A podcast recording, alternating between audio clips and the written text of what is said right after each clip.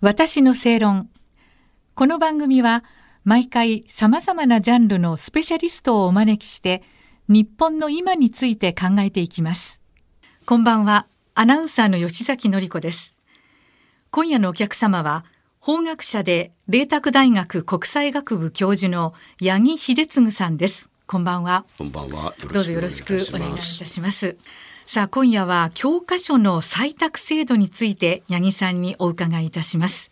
え八木さんは今月の4日に栃木県の大田原市で、え教科書問題についての講演を行いました。えまずは栃木県大田原市で講演されたその意味から教えていただけますか？はい、あまりこう馴染みがないテーマかもしれませんけれども、はい、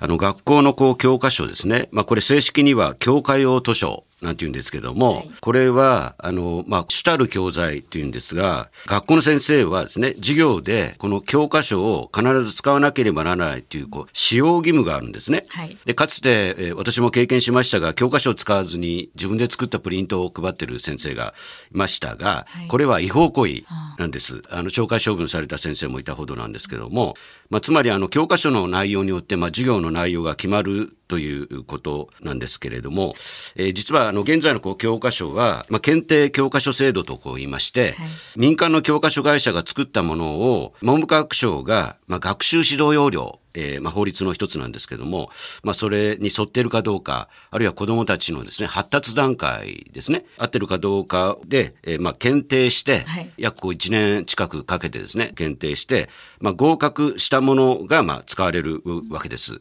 まあ、しかし、まあ、同じ合格していると言ってもですね、同じ教科でも教科書会社によって教科書の内容が、まあ、随分違うんですね。はいまあ、言い換えますと、まあ、どこの教科書会社の教科書を使うのかということで、まあ、授業の内容もまあ変わってくるわけですね。はい、まあ、さらに、まあ、えー、子供たちの、えー、知識、あるいは、まあ、意識ですね。まあ、これも、えー、変わってくるということですから、まあ、教科書を、えー、どこの会社のものを選ぶのかっていうのは、まあ、非常にこう、重要なんですけれども、はい。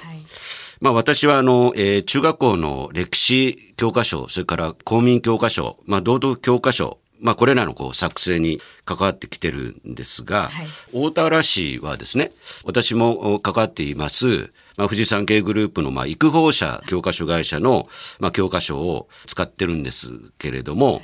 まあ、これ使うにあたってですね、特定の政治、まあ、勢力あたりから、まあ、随分、まあ、おかしな批判があって、まあ、やはり国家主義だとか、戦争賛美だとか、えー、戦前回帰だとか、まあ、こんなことを言われて、まあ、今も言われてるんですけども、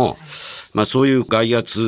を跳ねのけて、大田原市は、まあ、ずっとこう使ってるわけですね。まあ、幸い、まあ、評判も良くて、まあ、全体として学力も高いようなんです。まあ、そこで、まあ、改めまして、まあ、今使ってる、え移行者の教科書を、まあ、さらにこう使う意義を、まあ、地元の、えー、皆さんにご理解いただこうという、まあ、趣旨、まあ、そういうことで、まあ、講演を行ったということなんですね。今のお話に出ましたけれどもね、いろいろな出版社の教科書が出ていると、まあ、それをどこを使うかっていうのはどのようにして決まるものなんですか？そもそも。はい。どこの会社の教科書を使うのかという、これを決めることを、まあ、教科書採択と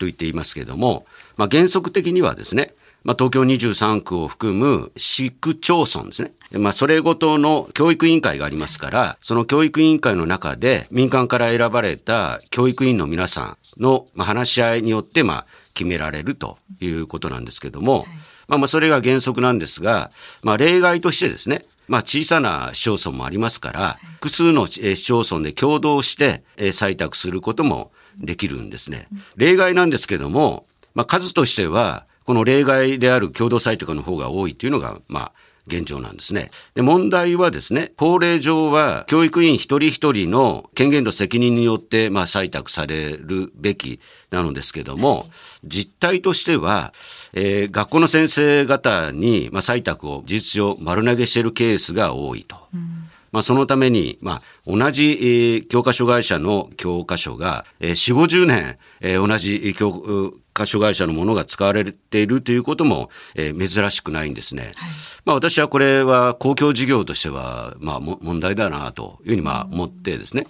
まあ、時々教科書は変えるべきだということも、まあ、言ってきたんです。なるほど、ええ、その教科書の内容についてなんですけれども、はい、あの頻度としてはねどれくらいの頻度で改訂をこうされていくものなんでしょうか？そのサイクルはどんな、はい、教科書採択が、はい、えー、4年に一度なんですね、はい、まあ、ですから原則的には4年に一度、まあ、改訂する、まあ、つまり内容を作り変えているのですけれども、はい、10年に一度ですね。これ、えー、教科書作成にあたって、まあ、準拠しなければならない、まあ、最速である、まあ、学習指導要領というものがあるんですけれどもこの学習指導要領が、えー、文部科学省で10年に一度改定されますので、はい。えー、10年に一度は、えー、大幅な改定が必要になってくるということですね。はい。えー、あの八木さんがね関わってらっしゃるという、まあ、例えば歴史の教科書、はい。まあ、例えば中学校であるとするとこれ大体何社ぐらいの出版社の中から採択されるものなんですか、はい。まあ、その少子化が進んでいますから、はい、まあ、そのためにあの教科書会社の数は、まあ、どんどん減っていってるんですけれども、はい、ですね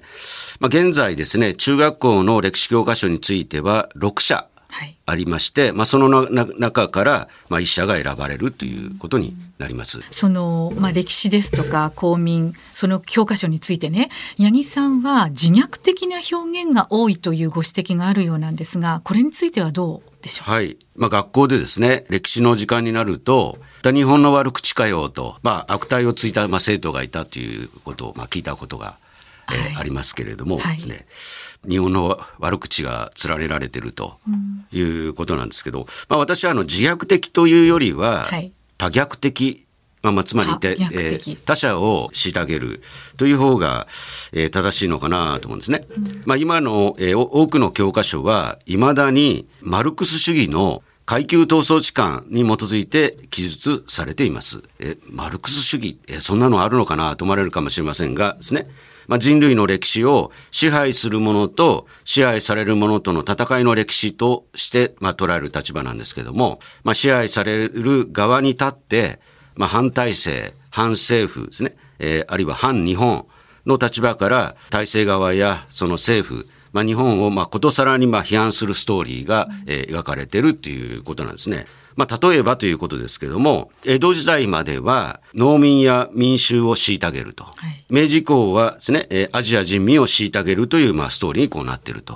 まあ、その典型ですけども、まあ、かつては、いわゆるこう従軍慰安婦のえー、強制連行説、まあ、現在では根拠のない虚構ということがはっきりしていますけれども、まあ、全ての歴史教科書に、まあ、記述されていたほどだということですね。人物の、まあ、選定も問題で、まあ、日本人なら知っていてほしい菅原道真や勝海舟や野木丸助については扱わないと。うん、まあ、その一方ですね、まあえー、今はまあ消えていますけども、えー、朝鮮の独立運動家のユガンスンという少女については、英雄扱いしてですね、コラムで詳しく書いてる、まあ、そういうこう教科書も、えー、多くありました。で、まあ歴史っていうのは私たちのこう祖先の歩みであって、またあの、えー、国の履歴書ともまあ言えると思うんですけれども、まあもちろんですね、歴史には光の部分も影の部分もあります。為政者が、えー、判断を、えー、間違ったこともあります。